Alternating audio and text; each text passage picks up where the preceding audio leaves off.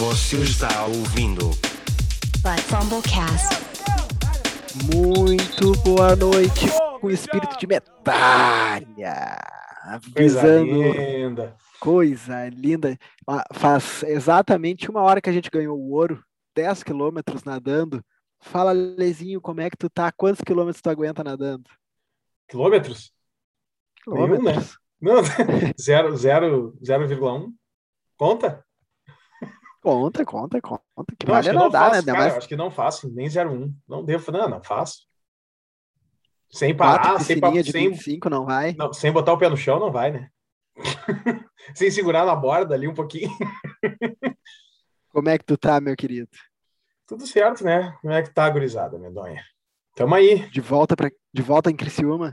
de volta, né? Infelizmente, de volta pro frio. Eu não sei por que eu nasci no frio. Eu adoro o calor, mas não podemos reclamar, né, velho? O plano é esse, né? A- a- a- o, o podcast aqui atingindo um milhão de um milhão de ouvintes a cada semana, a ideia é a gente morar na Flórida. Tem, né, tem um pouquinho mais de, de notícia, né? Mais próxima ali, a gente poder acompanhar os camps do time da Flórida. Esse é o plano. Maravilha. E aí, Gus, qual que é o teu esporte nas Olimpíadas? Ah, sei lá, não, não tô vendo porra nenhuma quase. Tiro com arco. sincero. É. Eu nem sabia o que estava acontecendo pelas pessoas. Hoje eu fiquei horas até entretido ali para ver o salto com vara. E aí o colega falou uma grande verdade, né? Quem é que. Como, como é que a pessoa começa nesse esporte, né? Tipo, tá ali Cara, no colégio, Eu vou te Vou- dizer, eu vou- tenho um, um vou amigo fazer salto meu. com vara. Não tem. tenho um ami- não tem É que lógica assim, nenhuma. Eu e o Leso, a gente estudou no Pastor Domes, né? Que era muito próximo da Sojipa, né? Ah, da Sojipa, tá. E aí a Sojipa tinha tudo que era esporte e eu morava perto do Domes. E eu tinha um vizinho meu que fazia salto com vara. Não, a Ele gente fazia, conta. a gente fazia tudo. Assim, salto com vara a gente nunca fez em educação física, mas o resto ali Nunca fez. tudo. Tá, Ele não, mas é conta- que exatamente, acho que o salto com vara é a única coisa que a pessoa não vai fazer, né? Não, porque tu Então, pensa assim, ó, pensa eu com, com esse 20 meu biotipo, esse meu biotipo assim, perna comprida, né, um cara magro, fazia salto em altura. no colégio. É. Qual O que meu foi a minha lógica? salto com Qual foi a minha vara. lógica? Não, a minha lógica foi O o meu- seguinte: cheguei pro, pro professor de educação física e disse assim: ó, tem as Olimpíadas do colégio. Quem é que faz salto em altura? Ele falou: ninguém tá aí. Então tá aí. Tem uma meda- medalhinha garantida para mim. Só preciso aprender a técnica, só isso. Consegui ficar em segundo, É, eu quero- ainda, não consegui nem ganhar, sendo o único que treinava o troço. Mas Quero até, dar os, meu- quero até dar os parabéns aí pro Jeromel Sueco, que foi a medalha de ouro na, nas Olimpíadas aí. Jeromel. Sueco. e permitiu ao. Thiago Braz ficar com o recorde olímpico, né? Sim. Permitiu, resolveu passar do 6 e 2 direto para o 6 e 19 e deixou o Thiago com o recorde olímpico em 6 e 3. Tá bom, tá ótimo. Mais quatro bom. anos de recorde olímpico. Tá bom. Vamos para os nossos esportes, que Vamos infelizmente não é um esporte olímpico. O Brasil pegava um bronze, tu acha? Acho que pegava, né? Acho que pegava a nossa liga aqui, a Liga do Brasil tá, tá, tá começando a bombar. Já tem eu aí. tava dando uma olh... eu tava dando uma olhadinha agora, bom, né, para quem vai nos ouvir hoje até o final, pode ser na velocidade 2, se quiser, como o Bruce faz. Hoje a nossa ideia é falar sobre o ranking de running backs. Mas antes, eu quero passar algumas notícias importantes que a gente teve aí ao longo ah, dessa semana, né, que passou nessa última semana. Eu estava tentando combinar aqui com os nossos analistas de a gente fazer um programa só de lesionados, mas não seria tão interessante. Mas vamos começar. Leso, de tudo que tu analisou até hoje, tudo bem que não tinha grandes coisas no Colts, mas agora é ciladaça do Bino ou não? Porra, solta a vinheta. É uma cilada, Bino. Cara, agora ali é o seguinte: é draftável, é o kicker e o Jonathan Taylor e talvez a defesa. E deu, né, velho? O resto, muito obrigado. Aquele pensamento, Leso, de ah, agora com o Tyrene reserva, o ataque vai ser uma merda, vou marcar o jogo corrido, não pego o Jonathan Taylor. Isso tem alguma coisa a ver ou nada a ver? Não, um pouco tem, né? Um pouco tem. Até porque, além da, da cirurgia do Carson Wentz, a gente vai ter provavelmente uma cirurgia para o mesmo problema no Quinton Nelson, que é o melhor guard da liga. Então, também tem esse problema. Já, já tinha a aposentadoria do left tackle. Então, aquele lado esquerdo da linha ali deu uma piorada. É, mas igual, ainda pelo volume, o próprio talento do Jonathan Taylor, ele ainda é um cara é, completamente draftável e relativamente seguro, assim. Só que eu acho que o hype que tinha em cima dele uh, vai dar uma abrandada forte com essas novidades. Ah, maravilha. E Gus, para ti ficou a notícia de que Travis Kelsey is back at practice today. Grande notícia, essa daí tem muito o que comentar, né? Tá, tá tipo uh, o, os reports lá do, do Eagles, que estão praticamente todos os touchdowns lançados pelo. Eu acho. Oi. Tudo bomba Não, de eu 80 acho- jardas. né? Tem duas bombas É. de 80 jardas por, por dia. O tempo inteiro Eu eles acho- estão narrando qualquer coisa. Eu acho que foi o Wendell Ferreira que escreveu no Twitter essa semana algo do tipo: Cara, tá tudo pronto pro melhor ano da liga. Tá todo mundo fazendo 10 touchdown por, por treino, os quarterbacks correndo muitos running backs Não. destroçando as defesas. Rashad Bateman destruindo já, né? Recebeu um, um passe ali com uma marcação. Olha, é cada report que é de, de chorar. É, o Rashad Bateman que talvez possa ter um hype crescendo pela. Aí saiu notícia hoje também de que o Hollywood Brown tá com uma lesão aí meio por tempo indefinido. Aliás, falando em tempo indefinido, Gus, tu que é médico, que maravilha esse repórter dos Colts, né? De 5 a 12 semanas. Que coisa maravilhosa. É uma vez que eu dizia assim, não, pode voltar amanhã ou só ano que vem.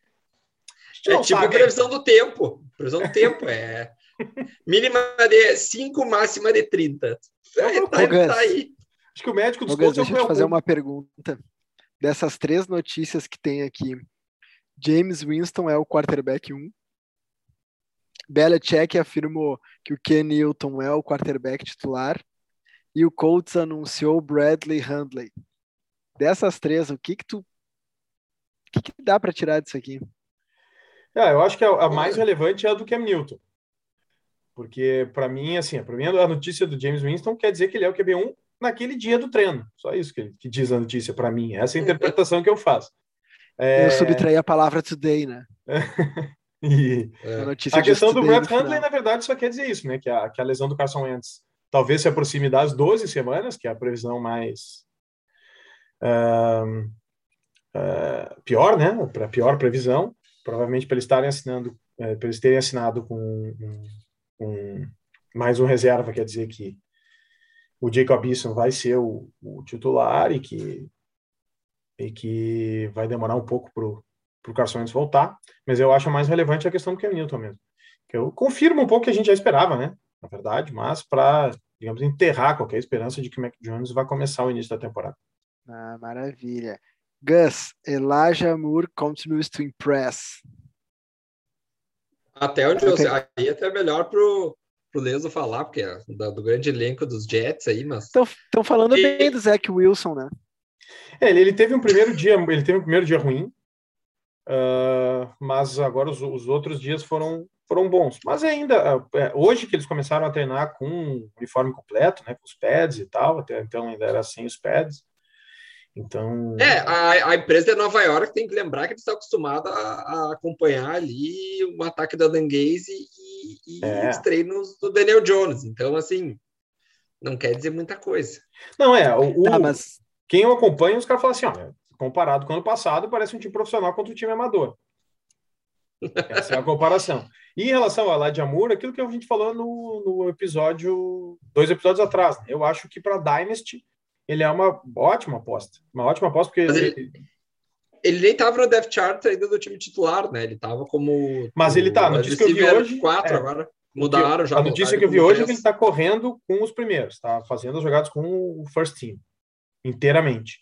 Então eu acho que ele já passou o Denzel Mims no, no depth chart e eu acho que o Denzel Mims vai acabar brigando um pouco com o Killan Cole ali pelo terceiro wide receiver. Para mim, para mim tá parecendo claro que os dois titulares são o Corey Davis e o Elijah Moore, mas é isso, né? Eu vou reforçando só. A gente está falando demais dos Jets pelo fato de eu ser torcedor, mas é um time Isso é só foi- clubismo. é, duas vitórias só ano passado, não dá para se empolgar muito. Tudo novo, né? Treinador novo, ataque novo, quarterback novo. Running Ó, back no- novo. Tudo novo. notícia quentinha. Philip Rivers tá dizendo É. que não tá pensando em voltar. Opa, não, então aqui, aqui eu vi aquele assim.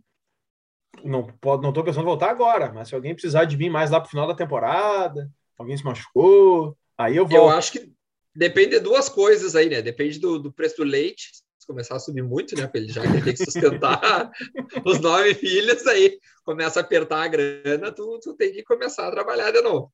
E outra coisa é que ele quem- vai, é, ele vai ter que meter um, um desengripante ali, né? Um, uma, um grafite naquele braço de dobradiça dele. Tem que fazer uma curva de 90 graus para lançar. Para quem estar lembra do, ali, né? para quem lembra do Leso há uns três, quatro, cinco episódios atrás, quando ele falou sobre as notícias que começam a vir, é tipo essa daqui, ó. Deixa eu encontrar. É, cadê a do Sacon Barkley? É, essa com Barkley tá, tá pronto. Tá Salcon pronto. Barkley make a tangible progress. Bom, se o cara, atleta, não fizer isso, eu não sei mais o que esperar Ai, dele. Que coisa O cara é fenomenal. um monstro físico, né? Não, ele até Ai, meu Deus. tá começando Vamos a começar? recuperar. Vamos embora. Vamos começar o nosso programa. tem bastante coisa falar. Só antes eu tô chateado. Muito chateado. Na- na- ninguém quer fazer trade, velho. Eu te tô mandei lá. ali, que eu te falei, me manda o trade, não mandou. Sim, três horas depois, né? Fui na formatura da minha irmã e fiquei lá três horas sentado esperando alguém querer fazer trade comigo. Quando acabou a formatura, Mas tu quer Acabou. sábado às 10 da noite que alguém fique fazendo trade. é, eu... Cinco minutos antes o Lesa mandou uma notícia lá no nosso grupo do podcast. Também E não aí, tinha larguei o nada a ver a notícia. Notícia e lá, Eu falei, celular, meu, pronto. Tem mais um ator aí comigo, ó. Deixa eu ver pra não mentir pra vocês qual era a notícia. Era do Carson Wentz, não é? Carson Wentz to É. seafood specialist might need É. surgery. Então. E- Bom, eu como nunca esperei nada. Pra vocês verem como assim, ó, tem dois analistas aqui e tem eu, né, que não entendo nada. Mas eu sempre falei, Carson Wentz é enganação, Michael Thomas, eu já sabia que os caras iam se machucar, não ia perder tempo com isso. Ah, a mãe de nada lesão aqui. Isso, começou. Começou a Agora, mãe de nada. aqui, ó. Bom, vamos pro espírito olímpico. Hoje a gente vai falar do ranking de running backs. Leso, quem é o medalha de ouro? Acho que. ah, Acho não, né? A gente já compartilhou nossos rankings, eu e o Gus, então a gente sabe que o consenso é no Christian O que torna o McCaffrey. programa um pouco mais sem graça, né?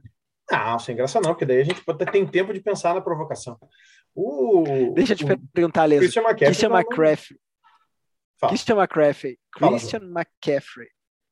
Ele ganha medalha de ouro folgado ou tem aquele cara quase batendo junto com ele na, na natação? Não, não, não. Ele tá, ele tá meio Usain Bolt, assim, pra mim. Ele tá meio Usain Bolt. A minha, proje... Forte a, a minha, é, a minha projeção, a minha projeção coloca ele 20 pontos na frente do Dalvin Cook, que é o segundo.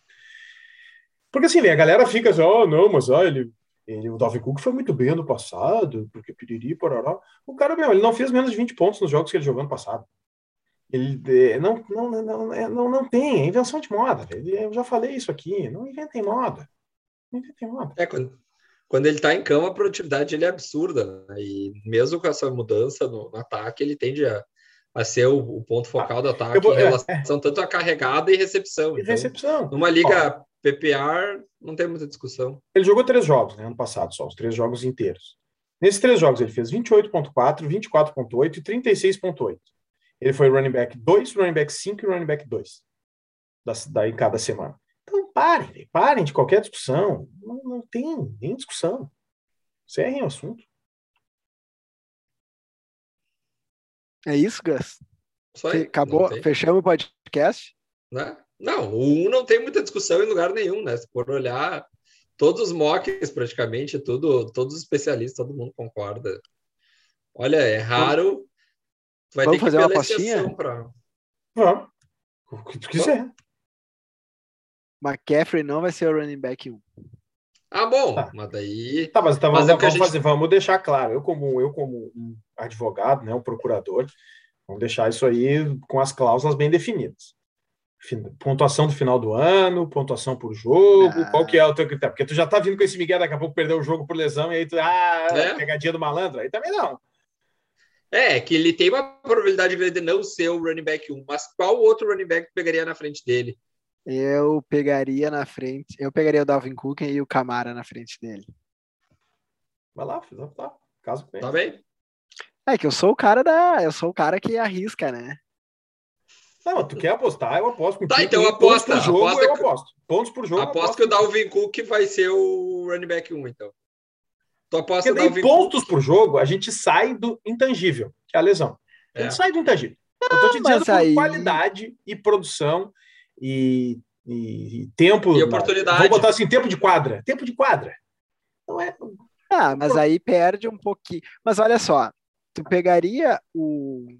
Se tu imaginasse que o Christian McCaffrey, que, que, porra, que nome difícil de falar, hein? Christian Fala McCaffrey, CMC, tá pronto, tá resolvido. que o, que o CMC vai se machucar. Donzela, de novo esse ano. Cara, aí, ó, tu já tá pegando o pé do cara. O cara tá, se machucou ano passado, beleza, só jogou três jogos. Em Depois que assinou o 2019, contrato. em 2019, ele jogou todos os jogos. O Dalvin Cook nunca jogou todos os jogos.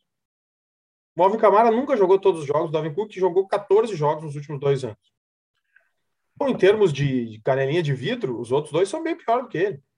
O mais Iron Man dessa turma da minha primeira prateleira é o Derrick Henry. Esse sim é tipo. Esse É é o, é o Hulk, o cara indestrutível. É, esse, esse é bizarro. Ah, Mas, mas ele- minha provocação para vocês é mais dizendo que ele não vai ser o primeiro. Não sei quem vai ser o primeiro, mas que não vai ser ele. Tá bem, pode não ser ele, mas ah, se tu fosse escolher quem tem a maior probabilidade de ser o primeiro, ainda mais em produção por jogo, seria ele. Não, Produção por jogo é. aí, o Travis Etienne, que não vai jogar muito. Vai se lesionar, então. Ó, bandinada das, das lesões. Tá, segue o Não, barco. vamos lá, Leso. Leso, vamos lá. Quem é o teu top 5 de running back? Eu vou, eu, vou, eu vou pedir o top 5, mas eu vou dizer o top 4, que é a minha primeira prateleira, tá? Que é o Christian McCaffrey 1, Cook 2, Camara 3 e o Derrick Henry 4. Ah, aqui, isso- lembrando só, né, gente? A gente está falando de uma liga half PPR, e aí por isso que o Camara está na frente do Derrick Henry para mim. Se fosse uma liga standard, ah, a gente inverteria ali o 3 e o 4. Ah, esses para mim são os, ah, os que eu projetei com mais de 330 pontos até o final da temporada. Esses são os que eu, eu vejo como aqueles caras que vão carregar o teu time toda semana, que tem um piso assim, né, seguro e tal. Então por isso que eu botei eles na primeira prateleira. Gus? É, essa, esse top 4 aí é meio. ah, também para mim, CMC, Dalvin Cook. Eu coloquei o Derrick Henry pela questão de. Eu acho, pela questão de, de, de estabilidade dele, do piso dele ser maior que o do Camara, mas o Camara tem uma possibilidade de explodir mais. Ah, e o Camara subiu alguns pontinhos aí com essa lesão do Michael Thomas, porque ele vai ter que estar em campo, né? Ele vai ter que receber mais bola nesse ataque. Então, mas ali qualquer um entre os o, o Harry e o Camara, mas eu coloquei ainda o Harry como três. Uh, e com esse ataque, como já falado agora, com o AJ Brown, com o Julio Jones, tem de abrir mais espaço para ele e o cara é um monstro. Tem aquela questão, né, o receio de caras que tiveram muitas carregadas nos últimos anos terem uma, uma começar num declínio, então talvez pode ser que esse ele tenha um declínio, mas o cara é uma besta física, né? Então acho que ainda não não tô vendo isso acontecer com ele esse ano. Sabe o que, que me dá um pouquinho de medo no Camara? É que o Saints degri- degringole. Mas se olhar os outros anos, mesmo sem o Drew Brees, o Drew Brees já estava jogando mal. Então, mesmo os jogos que o Drew Brees não estava, eu também estava com essa ideia que tem tu. Ah, agora acabou o Drew Brees. Mas se tu olhar o ataque do Champeyton, mesmo sem o Drew Brees, continuava sendo produtivo, os running backs continuavam produzindo. Inclusive, eu, até depois a gente vai falar sobre o outro running back desse time, que ela teve, o Murray, que talvez vai começar a dar um, um- vai dar um match É. aí daqui a pouquinho. Porque assim, é um, é um, ah, é um time muito bem treinado, tem uma linha ofensiva muito boa, e nos, nos nove jogos que o Drew Brees não jogou nos últimos dois anos, os Saints ganharam oito. Então, é, eu não vejo assim, claro, perde um pouco, mas um pouco pela questão da ausência de, da, né, da ausência de mobilidade do Drew Brees, que quando a coisa apertava, fazia aquele dump-off para o Alvin Kamara, que o Tyson Hill, por exemplo, não vai fazer. Mas, fora isso, ele é, é- ele é muito explosivo, né? Ele é um cara, assim, é um jogador aí, falando de futebol americano mesmo, não de fantasy, é um jogador muito bom. Então, é, E ele tem já o histórico de produção também nos últimos três anos. Não tem muito o que questionar. É, eu tava vendo essa semana, eu acho que o perfil da, do Instagram soltou uns 10 lances dele. Ele é bizarro. É que ele joga, assim, que ele sai quebrando vários tackles e vai fazendo, é um absurdo, velho. A ele minha é muito pergunta difícil de taclear, né? Ele é aquela el- elusiveness. Como é que é no inglês, meu? O inglês tá péssimo para dizer, mas Elusiveness, é, ele né? consegue sair dos tackles de uma maneira bizarra, né? Consegue tomar pancada e continuar de pé, mesmo sem ser tão grande que nem um Derrick Henry. Então, É, ele tem aquela característica tipo de running back muito pequeno, tipo o Tariq Cohen, assim, de fazer uns cortes muito rápidos, apesar de não ser tão pequeno. Ele consegue fazer aqueles cortes assim que deixam o, o defensor ah, sem saber o que sem ter o que fazer. Então, é, é realmente é, é bonito de ver. O mais curioso aí agora é que a gente vai para uma segunda prateleira cheio de nome bom ainda, né?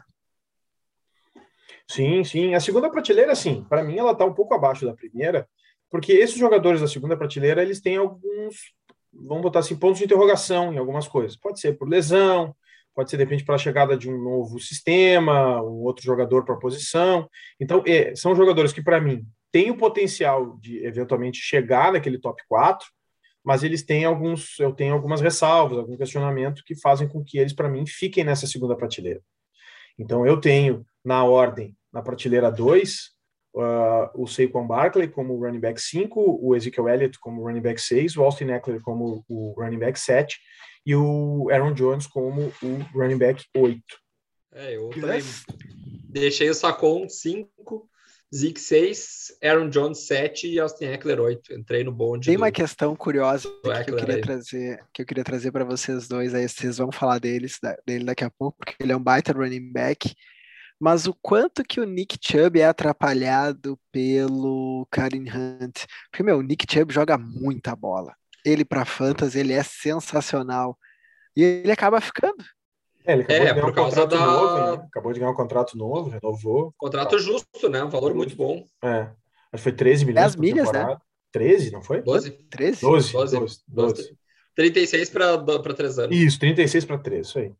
É, ele, é, ele é o meu, o meu running back 9, é, abrindo a prateleira 3.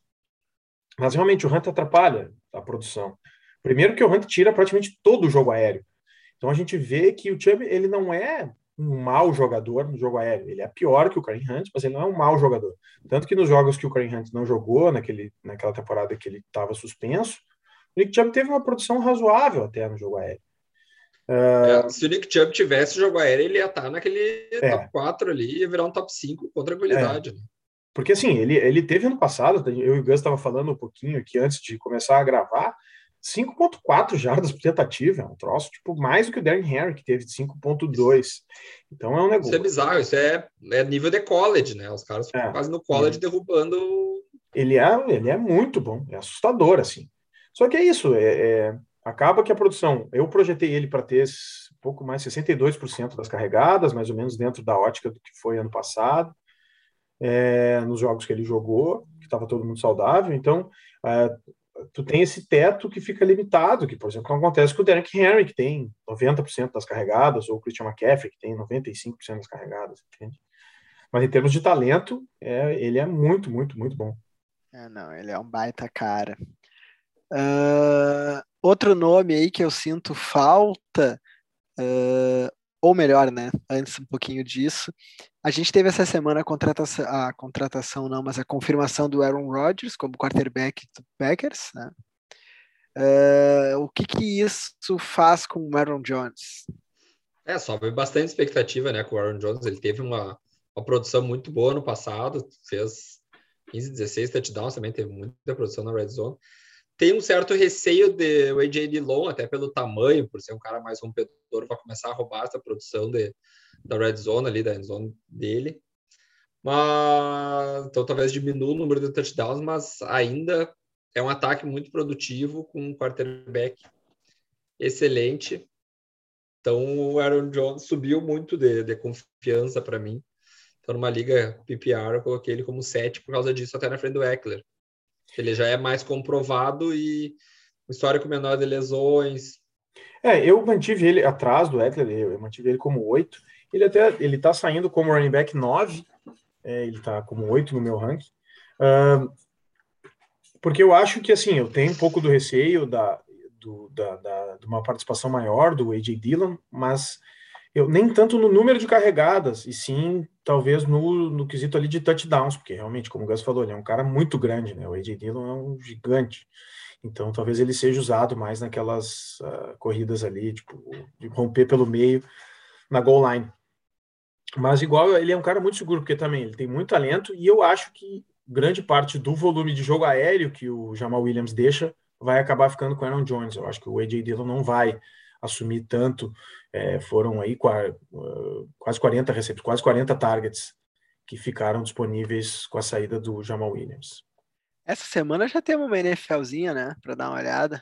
Tem, tem um joguinho ali, aquele, como é que eles chamam? É, um joguinho... é o Cowboys e Steelers, é o Hall of Fame? Uh... Hall of Fame Game, é não, isso, Hall of Fame Game. É, isso. É, é que eles apresentam os jogadores do Hall of Fame. É, já vale a pena, né? Já dá para ver, até porque a Olimpíada tá terminando, ah. aí a gente já emenda a Olimpíada com futebol americano e tá todo mundo feliz. Ah, graças a Deus tá voltando futebol americano. Vai ser a minha primeira grande experiência com um filho pequeno, né? Ano passado o Guto era muito pequeno, não incomodava. Agora esse ano ele já não vai me deixar mais ver tanto. Sobre. Uh, bom, seguindo aqui, né? sobre o running back, eu ainda tenho mais uma pergunta para fazer para vocês. O quanto que a produtividade de um time no ataque, no, no, no, jogo aéreo, por exemplo, um time que possa ter, como por exemplo o Cleveland Browns, que tu tem uh, Odell Beckham Jr., tu tem Jarvis Landry, tu tem o McCaffrey, o McCaffrey não, o Mayfield que gosta de lançar a bola, né, voltando um pouquinho, e aí tu tem o Chubb e o Kareem Hunt tem tudo para dar errado no fantasy, mas no final das contas os dois running backs pontuam pra caramba, né? Porque é um modelo do Stefanski, né? Muito play action, muito jogo corrido, muito passe para o running back, então até por esse modelo o jogo tende a favorecer muito o running back e só olhar que os wide receivers do Browns estão lá para trás, né? A gente não cogita muito draftar eles antes da sétima, sétima, oitava, talvez. É eles, eles dividem muito, uh, quase 50% corridas e passes, que é uma das, uma das top 3 né, de, de, de, assim, né, desse, de times que mais correm na liga. Então, realmente, por isso que a produção acaba sendo um pouco mais tranquila para os running backs e os wide receivers já fica um pouco mais preocupante, né? Porque tem menos bolas para distribuir.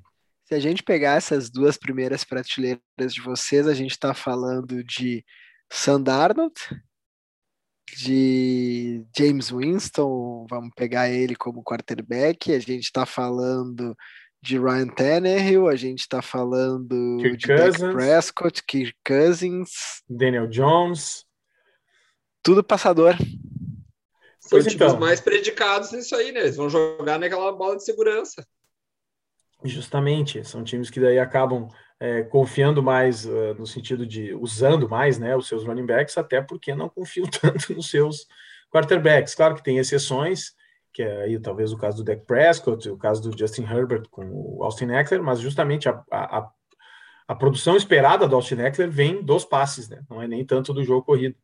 Então, é, é, acaba sendo uma tônica, né? É, quarterbacks não tão confiáveis acabar se utilizando bastante do jogo com os running backs, até porque é um passe em tese mais simples, né? Uma, uh, uma distância da linha de scrimmage menor. E, e em geral, os, os, sistemas ofensivos tentam deixar o quarterback numa situação de terceira descida mais curta, e aí por isso tendem a correr também um pouco mais nas duas primeiras descidas.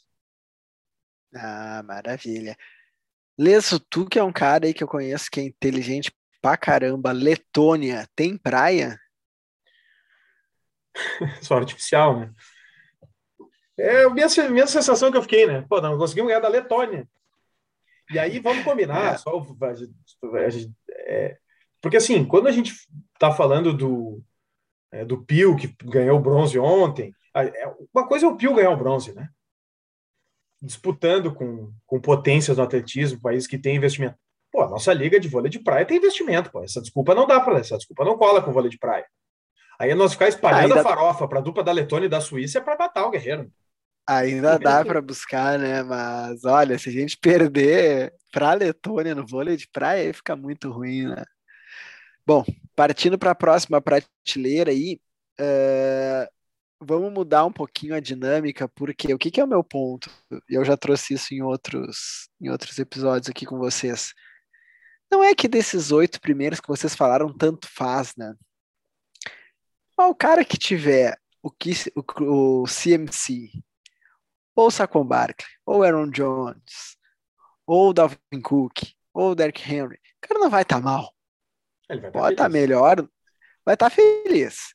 Mas agora, a partir aí da nona, décimo posição no ranking de running back, a gente começa a falar de quem daqui a pouco vai ter um running back top e um running back muito bom de segundo lugar. E aí eu acho que vale um pouquinho mais a pena a gente dar uma aprofundada. Dessa galerinha que começa agora, Liz, quem é o teu top 1, né, que na verdade está no nono lugar? É, o, o, meu top 1, que é o nono lugar, é justamente o Chubb, que a gente vinha falando, né, que é a minha terceira prateleira que ela vem com o Chubb em nono, o Jonathan Taylor em décimo. Eu acabei de inverter em função das lesões aí do Carson Wentz e do, e do Quinton Nelson. O Antônio Gibson é o meu 11, o Joe Mixon é o meu 12, o, o Clyde Edwards Hilaire é o meu 13 e o Damian Harris o é o meu Mixon? 14. Cara, na verdade, assim, ó, eu, o John Mixon é o 12. O Nagy por uma questão de projeção, né? Enfim, projeção de pontuação. Ele não é o meu favorito ali. Eu, por exemplo, é, prefiro, apesar de o Mixon estar tá em 12 e o, e o Edward Ziller em 13 e o Damian Harris em 14, muito provavelmente chegando numa situação que eu tenho esses três à minha disposição, eu não vá pegar o Joe Mixon. O Najee Harris. Mas, é, é, enfim, é uma projeção a partir do que eu acho que vai ser a distribuição do jogo, pontuação até o final do ano. Né? É, eu e eu tenho assim, o Anthony Gibson é um cara que eu tenho, como eu falei já no episódio, quando a gente falou da divisão. Dessa turma aqui, é, o Antônio Gibson, para mim, é o que mais tem o potencial de ser o running back 1 no final do ano. É, eu não vejo o Chubb, não vejo o Taylor, não vejo o Edward Ziller, o Nadi, o Mixon como sendo o running back 1. Para mim não tem nenhuma possibilidade disso acontecer. Agora o Antônio Gibson eu já vejo como uma possibilidade, ainda que remota, uma possibilidade. Então ele é o ele é um cara que talvez eu gostaria de pegar ali dessa turma, ainda que ele não seja o meu top da terceira prateleira. Gus? Uh, mesma coisa ali, ó. Para mim, a terceira prateleira é o Chubb. Jonathan Taylor, que está caindo aí algumas com a lesão do Carson Wentz e essa. E se o Quentin Nelson também perder tempo, Acho que toda aquela hype em volta do Jonathan Taylor vai, vai cair um pouquinho, né? Vai cair um pouco por terra. Uh, Antônio Gibson, 11 primeiro. Edwards Hilaire, 12 segundo. E o Najee Harris. Deixa eu terceira. Fa... Deixa eu fazer uma pergunta para vocês dois aí na linha da suposição.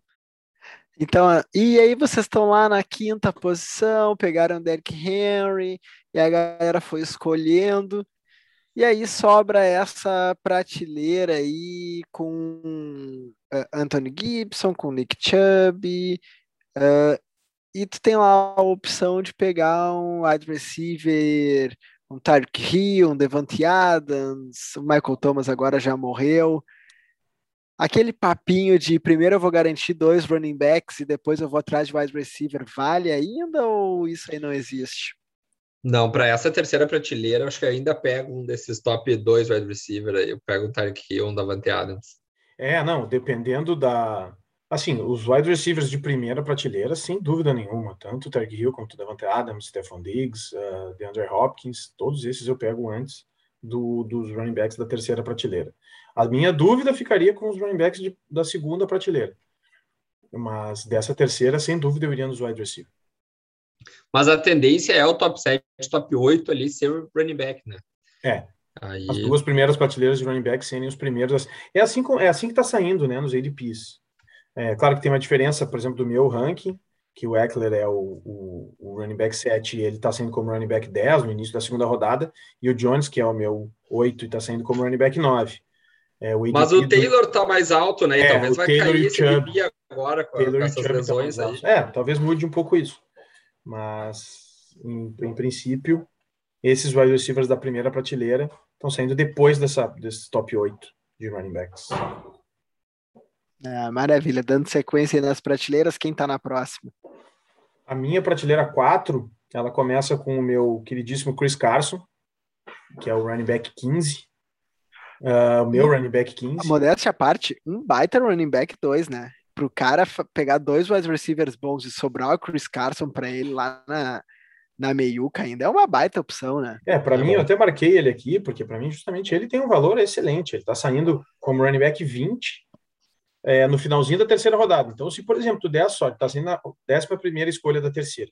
Se tu der a sorte de pegar aí no finalzinho e aí conseguir já formar, ou pegar ele, de repente, no início da quarta, tu vai sair com dois wide receivers, é, um, um running back top de linha e mais ele, ah, teu time está muito calçado.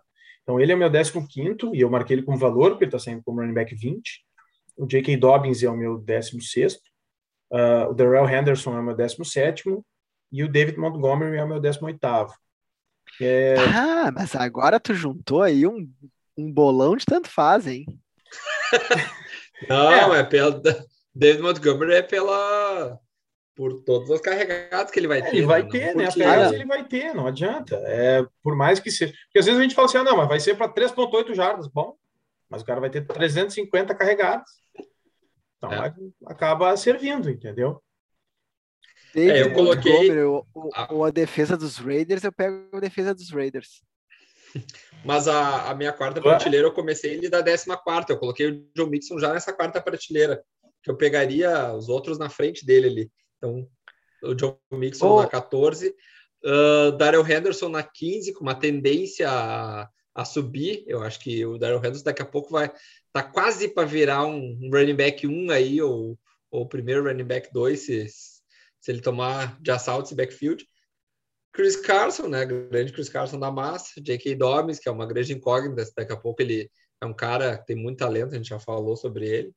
E o David Montgomery pelas oportunidades. Não tem muita discussão, né? Ô, Leso, a gente tá no episódio número 12, né? Já tá, Uhum. já tá bom esse daqui. Em algum desses episódios, tu já pensou o seguinte, puta merda, tem que ir lá gravar, não tava muito afim hoje. Cara, pior é que não. Eu sou apaixonado por esse troço, né? É uma doença. Então, Tu já teve, Gus? o Fabinho, pelo jeito, É. vai ficar nesses dias, né? A gente já teve Não, uns, não. uns- uns- uns programas melhores aí para fazer. Não, eu, eu adoro isso aqui que a gente vive, mas eu quero fazer uma analogia, porque sabe aquele dia que tu pensou o seguinte, puta merda, não acredito que tem que gravar podcast hoje. Tá tipo o Alisson, assim, ele tá pensando o seguinte, puta merda, que, que eu tenho um jogo de vôlei de praia hoje, velho?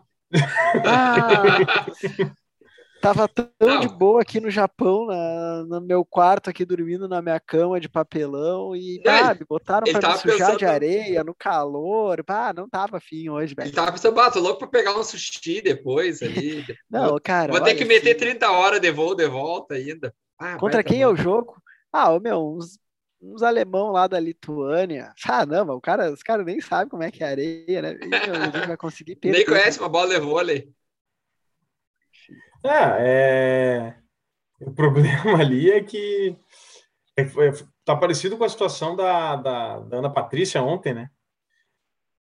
Só que Ana depois a gente Patrícia descobriu queria, né? que ela passou mal, né? Ela estava desidratada e tal. Desmaiou Ah, sério? Eu não sabia é, disso. é. Daí Ah. poderia ter desculpado, né? Leso, a partir da próxima prateleira, a gente começa a encontrar jogadores que podem te trazer a vitória em ligas, porque é, é como eu falei, né? Daqui para trás, aqueles caras ali vão produzir pra caramba, vai bem. Pô, a gente tá falando que Chris Carson tá lá na- saindo na posição 20 e poucos, baita valor. Mas a partir de agora é quando começa a sobrar jogador que te fazem ganhar, né? É, que agora começa. É, ou te fazem perder, porque agora justamente aqueles jogadores que não tem, assim, tu não tem muita certeza de nada. Pode acontecer de tudo ali. Pode ser um cara que, bom, que bomba absurdamente ou um cara que não serve para nada. Pode acontecer de tudo, inclusive nada. Essa é a grande Exatamente. verdade dessa. Então agora começa.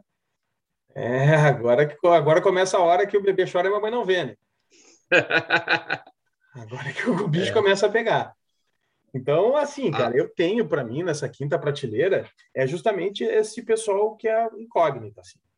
Uh, meu running back 19 na prateleira 5 é o Miles Sanders, o 20 é o Miles Gaskin, o 21 é o Kareem Hunt, o 22 é o Mike Davis, o 23 é o DeAndre Swift e o 24 é o Josh Jacobs. É, dessa turma, da prateleira 5, três deles eu marquei como assim prováveis jogadores que eu não vou ter como draftar, pelo ADP deles e pelo ranking que eu dei, que é o Miles Sanders, que para mim é, pagar o preço é, de terceira rodada para ele, que é onde ele está é. saindo antes do Chris Carson, é um absurdo. É, e o, o DeAndre Swift, que está saindo como running back 16, é o meu running back 23, e o Josh Jacobs, que está saindo como running back 17 e é o meu running back 24. Porque para mim é isso, assim, são, são é muito incógnita nesses uh, para esses três jogadores. E aí o preço que eles estão saindo tem jogadores para mim é, com um valor muito muito maior. Então eu não vejo eu saindo do draft com nenhum desses três. É, quem tem um valor bem interessante para mim dessa turma acaba sendo o Mike Davis, que eu tenho uma projeção bem razoável para ele de pontos, mais de 200 pontos e pela ausência de, de competição ali no backfield, por, pelo menos por enquanto, né? É um cara que está tá mostrando um valor bom, está saindo ali na quinta rodada como running back 26, ele que é meu running back 22. Então, é, ainda que eu não, não, não veja assim uma produção muito boa para ele em termos de números, o volume justificaria o draft dele, já que dá para pegar ele aí às vezes até na sexta rodada, como teu running back 3. É, eu também. Ah, sendo praticamente embaixo com o Miles Sanders, não tem muito onde ele está saindo, não vale a pena. O Mike Davis eu coloquei como 20. Meu 21, o DeAndre Swift, que está caindo pelas tabelas, até por um ataque pouco produtivo, e o Jamal Williams ali provavelmente vai roubar suas, suas carregadas. Uh, Josh Jacobs também está caindo pelas tabelas, né? Teve uma produção muito pequena, uma linha ofensiva ruim, um ataque pedestre. O Miles, quer, Miles Gaskin uma primeira rodada por ele. Deus é muito cara de pau, e tal. O, o Miles Gaskin ainda coloquei ele como 23 por causa da, do meu receio de lesão com ele. Não sei se ele consegue aguentar até o final do ano a porradaria. Eu acho que provavelmente ele não, não vai aguentar, mas eu acho que ele vai ser bem produtivo no início do ano. E eu já coloquei o Javonte Williams, que é o meu crush aqui na, na 24, que já tá ali seu, com o first team de Denver, eu acho que ele é uma boa aposta para esse ano. Acabei deixando o Karen Hunt um pouquinho para trás, né? Mas também é um cara que vai ser produtivo. É, assim, eu, aquilo, o Karen Hunt dessa turma, para mim, é o único que é um, um pouco mais tranquilo, assim, é, previsível, né? Mas é um previsível limitado, exceto... É, eu coloquei ele como running back, o primeiro, primeiro running back 3, daí ele jogou como 25, então... É, ele é o meu 21, ele é o meu 21, que é um, mais ou menos é, enfim, onde ele está saindo, né? Ele está saindo justamente na 21, como running back 21. Então, é, eu acho que ele é o, é o, mais seguro, vamos dizer assim, desse. Então, vai depender muito no, no, no draft de quem está nos ouvindo, como que tu já montou, né, o teu corpo de running backs. De repente, tu precisa de um upside, é, vale a pena arriscar aí no Sanders ou, enfim, no Swift, que talvez tenha um upside maior, mas tem um, um piso muito menor. É, a gente tem aqueles caras que vão começar o ano tendo mais carregada, mas provavelmente ao longo do ano tem mais chances de sofrer lesões. O Mike Davis nunca foi um cara que carregou o piano sozinho, então no início do ano provavelmente ele vai ter uma baita produção, mas tem um receio grande de, de lesões, ele não aguentar o tranco até o final do ano, Miles Gaskin também. E aí tu já vai ter o upside do Javonte Williams, do Michael Carter, que vem mais adiante, de talvez mais para o final. O Trey Sermon é outro que mais para o final do ano podem explodir. Então, dá para montar o elenco até pensando ao longo da temporada, né? O que, que uh, colocando, misturando um cara mais experiente com um rookie para tentar manter essa estabilidade ao longo do ano. Então, até isso é importante na, na montagem do elenco. Tu viu ali, Leso, que o Alisson fez questão já de, na hora, já dizer: toquei na rede, toquei na rede, acabou, eles ganharam. Quem para casa. Já tem medalha de ouro, quem para casa brincar. É, ele quer. Não, ele tem horário marcado no sushi lá no, no giro. Pode. Ele tá preocupado. Ele, porra, vou perder meu horário ali, paguei mil, dois mil ienes. Cara, o é. outro tá agradecendo a torcida e o, a, o estádio tá vazio. Agradecendo a quem, velho? Vai, ó, é pra matar, velho. Não, o vôlei de praia é a maior decepção dessa Olimpíada, tá, disparado. Tá. Mas assim, cara, então é, a minha prateleira 6 Aí, a partir daqui, da partilheira 6, é, já começa a ser aquele troço meio tenso, assim, né? Já começa a é, ser isso é aí, aposta. Aí, né? Três. Eu só, eu só quero, antes da prateleira 6, eu quero só fazer uma perguntinha. Não tá tendo muita hype no Mike Davis, assim, por mais que, beleza, estamos pegando lá na prateleira 5, lá na finaleira. Ele deu sorte ano passado com, com o Painters, ou ele é um cara que tem alguma coisa para entregar mesmo? Porque, cara, ano passado ele foi super bem, né? Não é que ele não tem com quem dividir carregado em Atlanta. É. Quem é que vai? Quadro, quadrante Williams lá? O... Ah, É, o Quadri Allison é o que eles estão indicando como sendo o running back 2. É, mas é Não tá isso. rolando uns papos do. Não tá o rolando running uns back papos do 2 Davante é o Freeman? quadrante Wallison. Não, da- o Davante o Freeman com o Saints, não foi? Sim, acabou de assinar com o Saints, é. Assinou com o Saints? Assinou com o Saints. Sim, Tá que vai fazer o que lá, velho? sim. Tu ainda confia no Davante Freeman. como, diz- como diz o Gus, tu sempre precisa do cara do Tantan, né? Não tá ali. Levanta Só pode. para tocar Tantan. É isso? Não tem outra explicação. Mas Então é isso, assim. Lezinho, como eu falei, Como do é que é a tua prateleira 6? a minha 6 começa com o Coronel Mostarda, running back 25. Nossa. O, o Se Javonte- começa com o Coronel Mostarda, imagina o que, que vai vir na Com quem sequência. termina. O, o Javonta Williams é o 26, eh, o Damian Harris é o 27 e o Chase Edmonds é o 28. É, assim, o, o Monster dele é um cara que a gente até sabe que tem talento e pode, pode assim, fazer pontuação ali de um running back top 12, top 12 não, do entre ali a 12 a 15, 12 a 16. É, Por três semanas, né? só que é isso, né? É três semanas, é canelinha de vidro, é complicado. Aí não dá para confiar muito assim. E ah, já em relação aos outros, é o contrário. né? Eles caem um pouco, porque em princípio vão ser jogadores que não vão ter um volume tão grande. No caso do Damian Harris até vai ter volume, mas a gente desconfia da questão da, dos touchdowns pela presença do Cam Newton. E o Chase Edmonds e o Javonta Williams, em princípio, vão dividir backfield. Mas cada vez mais vem notícias do, dos camps do, de Arizona e de Denver de que eles vão ser o running back 1. Ah, vão dominar, digamos assim, pelo menos dois terços dos toques. Então eles estão ali, eu acho que eles têm um upside bem maior do que o, que o Damian Harris e o Coronel Mostarda, mas é, é bastante, bastante incerto. Assim. E aí, se não confirmar isso, de que eles vão ter o domínio do backfield, eles vão ser running backs talvez até inúteis, assim. Então, apesar de eles estarem num range para mim de running back 3, eu idealmente saio com eles como meu running back 4. Idealmente eu vou ter três running backs dentro do top 24. Ah, bem posicionado. Gus? É, aqui nessa sexta rodada eu prefiro apostar em, na- nas promessas. Tem o Michael Carter aí, que também no início do ano, running back dos Jets, talvez não vá render tanto, mas acho que mais no final do ano ele deve tomar esse backfield para ele, em grande parte. Tem aquele questionamento em relação ao tamanho, se ele vai ser capaz de ser o running back 1 dominante ali. Ah, tem o Trey Sermon, que com o histórico do, do Coronel Mostarda de, de lesões, a gente tem uma expectativa do final do ano ah, ele vai, vai destruir. E aí, o Damian Harris é aquela questão toda. Eu acho que ele é um cara produtivo, vai ter suas jardas, mas aí tem o problema, como Deus falou, do Cam Newton e até do Ramondre Stevenson, lá, o nosso grande craque, que pode roubar alguns touchdowns dele.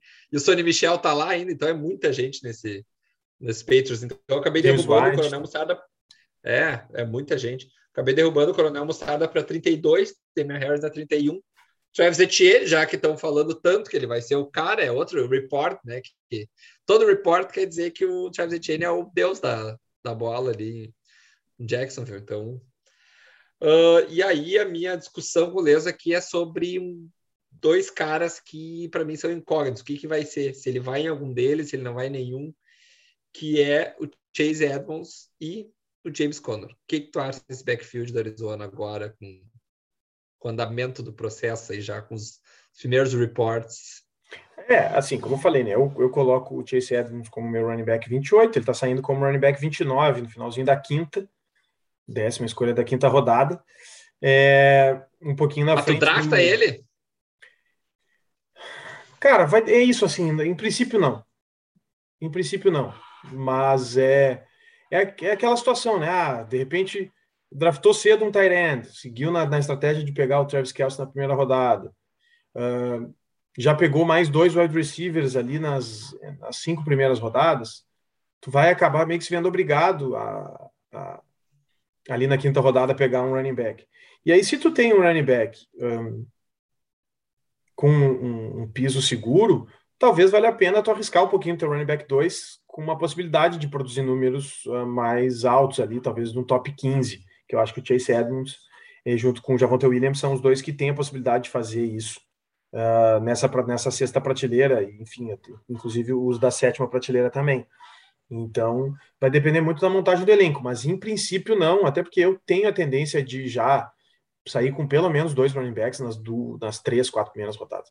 Então, acho muito difícil eu acabar saindo com o Chase Edmonds.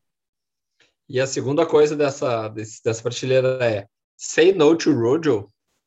Ele tá, o Rojo tá na minha prateleira 7 e ele até ele aparece para mim com um valor bom.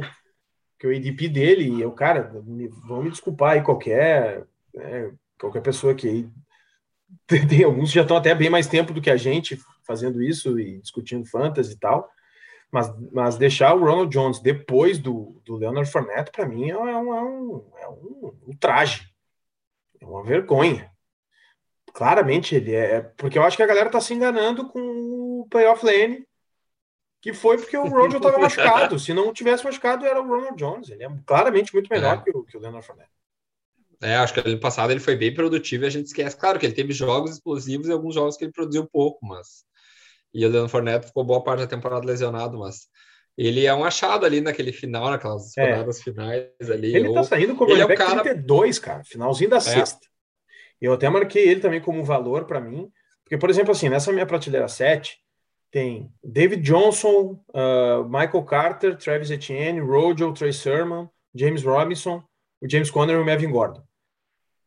Uh, desses veteranos aí, a gente sabe que, cara, no máximo tu vai tirar uns números de running back 3, como a gente falou já do David Johnson, uh, é, um cara que vai te dar uns números de running back 3 ali, mas não, não tem nenhuma chance dele te, te produzir um, um número de top 20, por exemplo. Que é a mesma situação que eu vejo com o Melvin Gordon, o James Conner, uh, Agora, é, os dois running backs já, os dois running backs de Jacksonville, eles estão saindo para mim muito altos. Os dois estão saindo na quarta rodada. O, o, James Robinson como running back 23 e o Travis Etienne como running back 24. Enquanto é, tem um monte de gente que eu estou ranqueando bem na frente é, deles que está saindo depois. Então, dessa turma aí, do, mais para o final, o Michael Carter e o Trey Sermon, que o Gus já falou, que são dois rookies que aí tem o potencial de eventualmente tomar o backfield e o, o Rojo são os caras que isso, tem justamente essa possibilidade de ter um, o backfield para eles, e aí ser um cara que tu escala toda semana. Enquanto esses outros aqui, talvez tu vai escalar se o outro se machucar e tal. É, então, é, são jogadores com maior risco, né?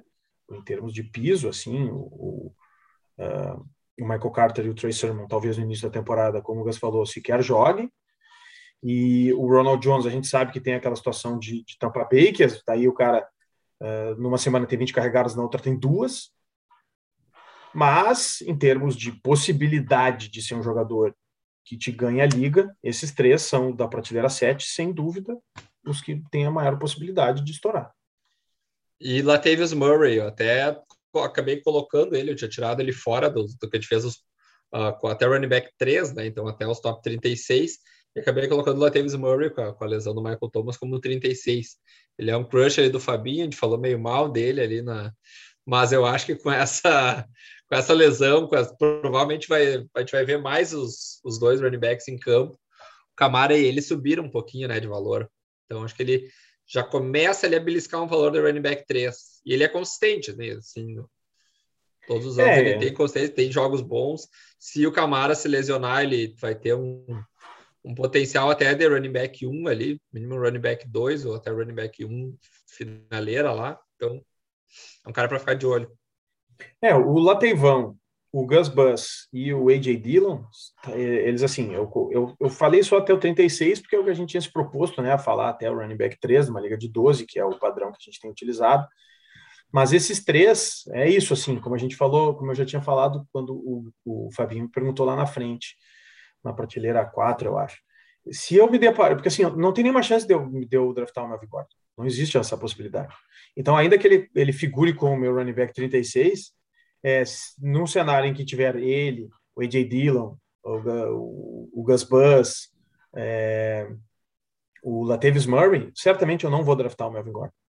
Então, é, é mais uma questão de projeção, como eu falei antes, né, de projeção, de pontuação, mas é, eu não, é, Seria eu não vejo, não, eu não vejo um cenário em que eu saia com o Melvin Gordon, nenhum. Seria sensacional o Melvin Gordon ser um running back top 3. Podemos apostar, podemos botar no caderninho. Podemos botar no caderninho. Vamos Essa aí, nossos... essa aí eu aposto milão contigo. Eu só, eu, só quero, eu só quero falar um. A gente vai na. A gente vai ter o, o, o, o cara que pode explodir. Nosso. Ah, vamos Nosso ter tudo esse programa. Esse Então tá, programa então. é, é completo. Vamos Tá. lá. Vamos para os nossos quadros especiais aqui. É Agora a parte ou boa. não é? A parte boa. É ou não é nome de Tyrene? Vamos lá. Dan Arnold. Ah, o. Dan Arnold é Tyrande, claro. O Tyrande do, dos Panthers. Ele estava no, cara- no, em Arizona ano passado. E, co- e como é que vai funcionar se o Sam Arnold passar para o Dan Arnold? Ah, não, mas a gente já teve a família. Ah, elas têm lá o, o, o, os Aaron em, em É, Green Bay, agora vai ter os Rodgers em Green Bay, né? O Aaron Rodgers lançando para a Mari Rodgers. Então, isso Mari aí Rodgers. vai. Isso aí sai. Se ajeita. É ou não é ou não é Tyrene? Sio Olunilua. ah, isso é muito nome da Tyrande. Esse é o nome de Tyrande, né? Aqueles havaianos. Tarendão havaiano, tipo, tipo Toilolo. Esse aí é o run, esse é o running back 6 do Dallas Cowboys, não é Tyrene? Mas dá para converter para Tyrande, com certeza. Dá, dá, dá, dá, vai fazer bloqueio. Vai, vai bloquear. Ou vai É ser linha não é ofensiva. Tyrene? É ou não é Tyrene? Faraó Brown. Não, o esse Farol é, Brown não é o wide receiver. O É. que ele é? ele é, ele é, joga em times especiais, ele é retornador, na verdade. É, É, Tyrene, é! Texans. Cara, a sério? gente tá confundindo com o Farol Cooper. Confundindo Ah, com o Farol Farol Cooper, Cooper. que é o retornador Ah, aqui. Putz, mas eu, pô, dois caras com o Ah, mas- Faraó é brabo. É, mas é que dos dois Texans- Tutankhamon na liga pra matar. E mas é que agora? os Texans é praticamente uma speed, né? É uma, é uma sepultura. Irme Smith Marset. Vai, esse aí também era um nome legal pra. Wilbur Smith Macete, esse nome não me é estranho, cara. É o wide receiver dos Vikings. Ah, Para pegou a gente pontos aí. finalizar agora esse quadro, que é um dos melhores, Chris Handler the Fourth. Ah, Ah, Chris aí é claro. Chris É, dos. Jets, tá louco. Esse Mas é ele não tem nome de você- Tyrande. Isso, isso aí é nome de. Isso é nome Esse de, é, é o de- de último ano dele na liga, né? Eu tô apostando que é o último, no último ano dele na liga, mas tudo bem. Só para finalizar, porque esse é um nome muito bom de Tyrene. Tema Ricky Hanaway. Vai, esse é muito nome de Tyrande. Isso é muito nome. Esse aí de tu vê até de que ele veio de uma universidade Notre Dame, assim. Já consegue ver até a universidade que ele veio. É, Tyrande de que Vamos pro time no- esse? Esse é do Washington. Vamos para o nosso quadro do precipício. Vamos. Esse Bota quadro o, aí que tem, solta a vinheta de, de tensão aí, Marcelo. Tem dado que falar e o pessoal tá ficando nos pedindo. Tu tem, Leso, dois running backs, um de cada lado. Em quem que tu vai? Latavius Murray ou Travis Etienne? Travis Etienne. Travis Etienne. Daí tem uma possibilidade do cara bombar e. Enfim, Travis Etienne. Gus? É, agora, nesse momento, Travis Etienne ainda. Até porque, como o Gus Agora- falou, os, os reports Numa- que ele tá embarcável. Embarcável. É, é, não, não se sabe, Não, não, não- se sabe como que, que ele caiu pro, pro final da primeira rodada. É um fenômeno. Nick Impressionante. Chubb, Nick Chubb e hum, Karen Hunt ou, ou Ezekiel Elliott e Tony Pollard? Ah, Nick Chubb e Karen Hunt. Nick Chubb e Karen Hunt. Até porque eu acho que o Nick Chubb ele pode ter uma, uma produção bem parecida com a do Ezekiel Elliott, e aí tu ainda tem uma produção que tu pode usar como um flex ali, o Karen Hunt. E aí, se algum deles, se, e aí, se algum dos dois se machucar, tu vai ter esse cenário de um cara que vai carregar sozinho, que é o que tu teria com o Tony Pollard em caso de lesão do, do, do Ezekiel Elliott. Philip Lindsay ou Melvin Gordon? Aí chegava Melvin. Gordon. Aí chegava no Melvin precipício. Gordon. Não, claro. Não, precipício, precipício. Precipício, nem Não, ainda- eu ainda pego o Melvin Gordon, mas Não, Mas precipício. Felipe Lindsay vai, vai, é que nem aquela, aquela analogia do leso do, do bolo, de tu pegar um, uma tortinha pe- pequena e ainda tem que dividir entre um monte de gente, vai sobrar um moranguinho no máximo para ele. Qualidade esse ano, eu não sei se eu não tava mais por- pelo Lindsay, mas é que esse ataque do Wilson, um 80 running backs com mais de 40 anos lá, vai ser praticamente um Antes de a gente seguir aqui pro, pro Steel, ah, vocês têm algum report do Deshaun Watson? Ele, ele foi, se apresentou, mas não treinou. Ele ficou lá Tá se- e... Chinelinho, né? tá Chinelinho. Roger Flores. Roger Flores. Tô com uma unha cravada. Ah, me doeu aqui, doeu ali. Ele se reportou para não tomar multa, né? Para receber o salário, mas está inventando lesão. Está inventando lesão. Tá parecendo os, os atacantes do Inter. Nem vamos falar muito de futebol, porque tá feia a pegada.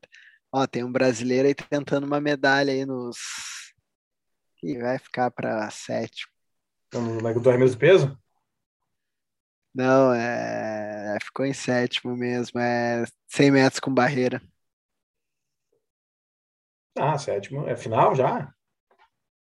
Ah, acho que pode ser. Gus, tu que implorou e nos pediu quem é o teu estilo de running back, aquele cara que eu vou pegar lá na 15ª rodada e vai me fazer ponto pra caramba. Ah, eu tenho dois nomes aqui que eu queria relembrar.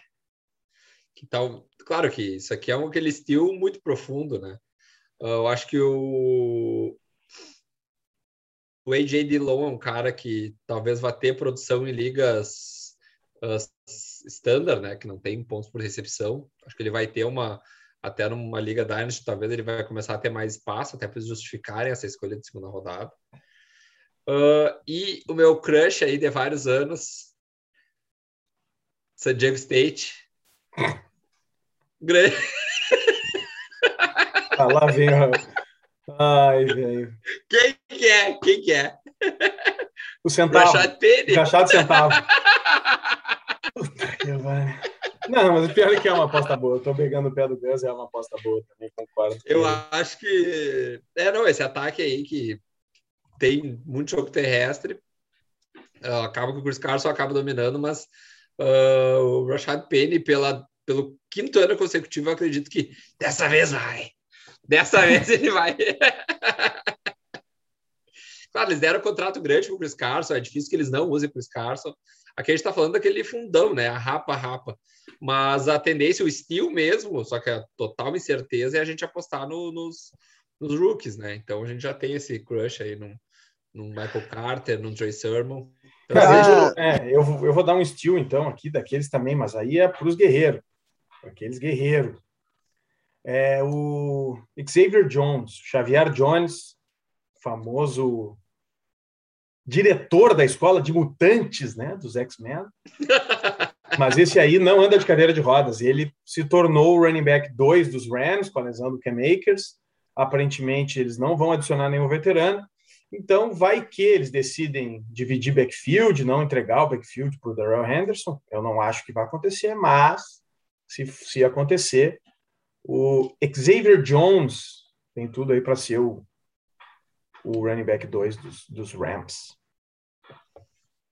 Dessa galerinha aí, desde que a gente falava lá das nossas divisões, a gente já vai indo para os finalmente aqui.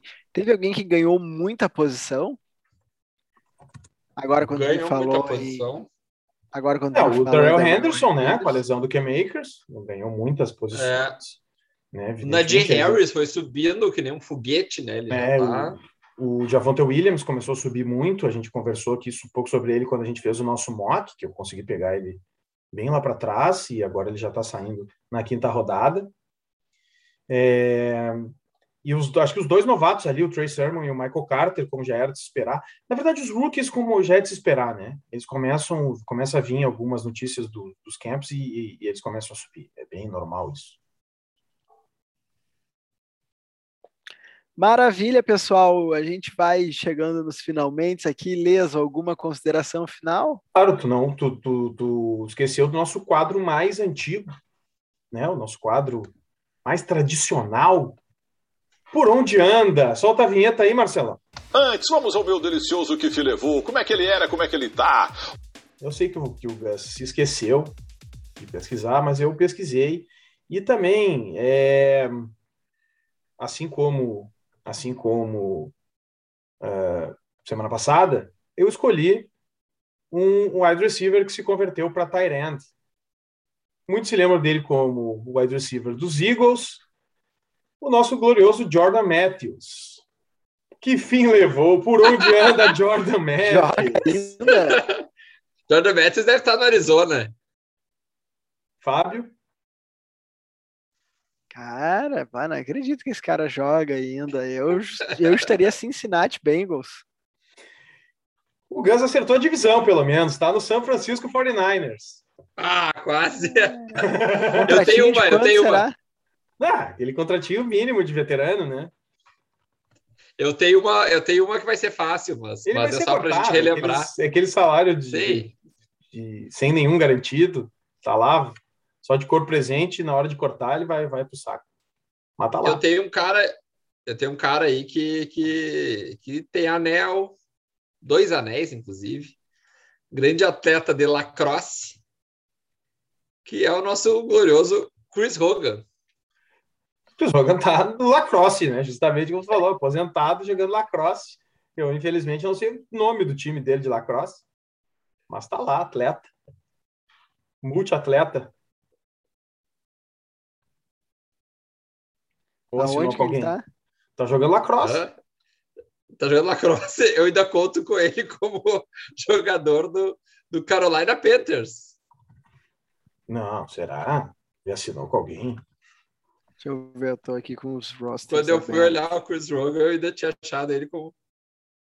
É, o pior é que no, no Wikipedia diz que ele tá, mas eu sabia que ele tava no. Ele tava jogando lacrosse, né? Ele tava jogando lacrosse. Não, aqui para mim, aqui para mim não aparece mais. É, não, ele tá no lacrosse. Pô, alguém tem que se dar, se dignar a revisar. Atualizar, atualizar. atualizar, né? Atualizar a página dele.